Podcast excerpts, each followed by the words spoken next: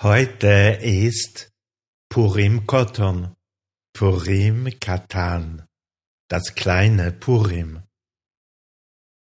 Wir lesen aber heute weder die Megille, noch gibt es eine spezielle Mitzwe, Essen an Freunde zu schicken oder den Bedürftigen Geschenke zu machen, wie es am Purim der Fall ist.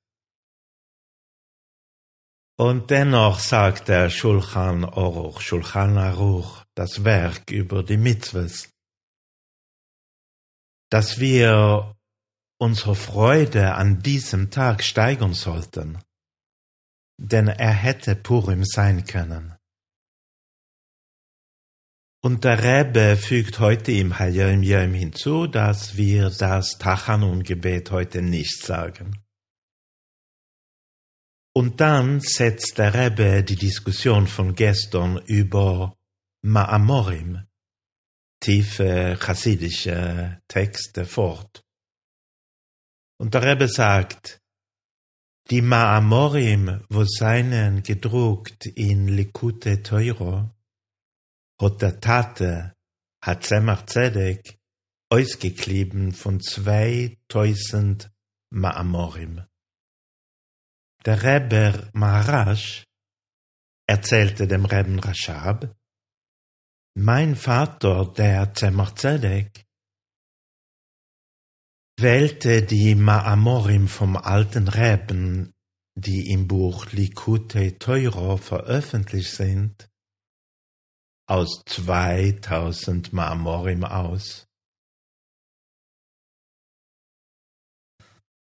Ja, wiederum scheint der Rebbe hier im Hayem Yaim nur einen historischen Fakt zu erwähnen. Aber der Hayam Yom ist natürlich nicht ein Geschichtsbuch. Eine Siche vom Reben von 1965 wird uns helfen zu verstehen, was der Rebbe uns sagen will. Dort erklärt der Rebbe, dass die Zahl 2000 nicht willkürlich ist. Und der Rebbe bringt dazu einen Medrash. Die Torah ging der Welt 2000 Jahre voraus. So steht's. Das ist allerdings problematisch, bemerkt der Rebbe, denn vor der Schöpfung gab es keine Zeit. Die Zeit ist ja auch eine Schöpfung. So was könnte das bedeuten? Die Torah ging der Welt 2000 Jahre voraus. Das Wort Shana, Jahr, bemerkt der Rebbe, ist mit dem Wort Shinui, Veränderung, verwandt.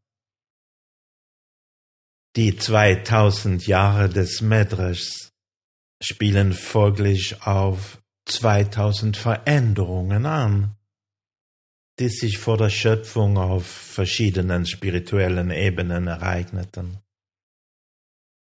Und die Torah umfasst ebenfalls 2000 Ebenen, die die unsere irdische Daseinsebene transzendieren, übersteigen.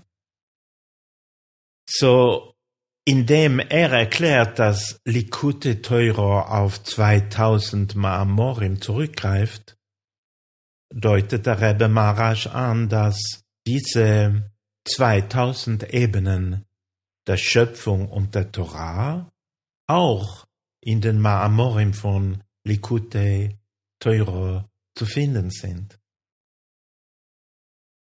Gestern sprachen wir über die Tiefe eines Maimos, wie er ein neues Licht in die Welt bringt. Der Hayam Yom von heute zeigt die erhabene Göttlichkeit, die sich in einem Maimor befindet. Und jetzt Jetzt gibt es sogar einen Maimor auf Deutsch, der auch für Anfänger geeignet ist. Veator Tetzave. Damit ist Göttlichkeit in greifbarer Nähe.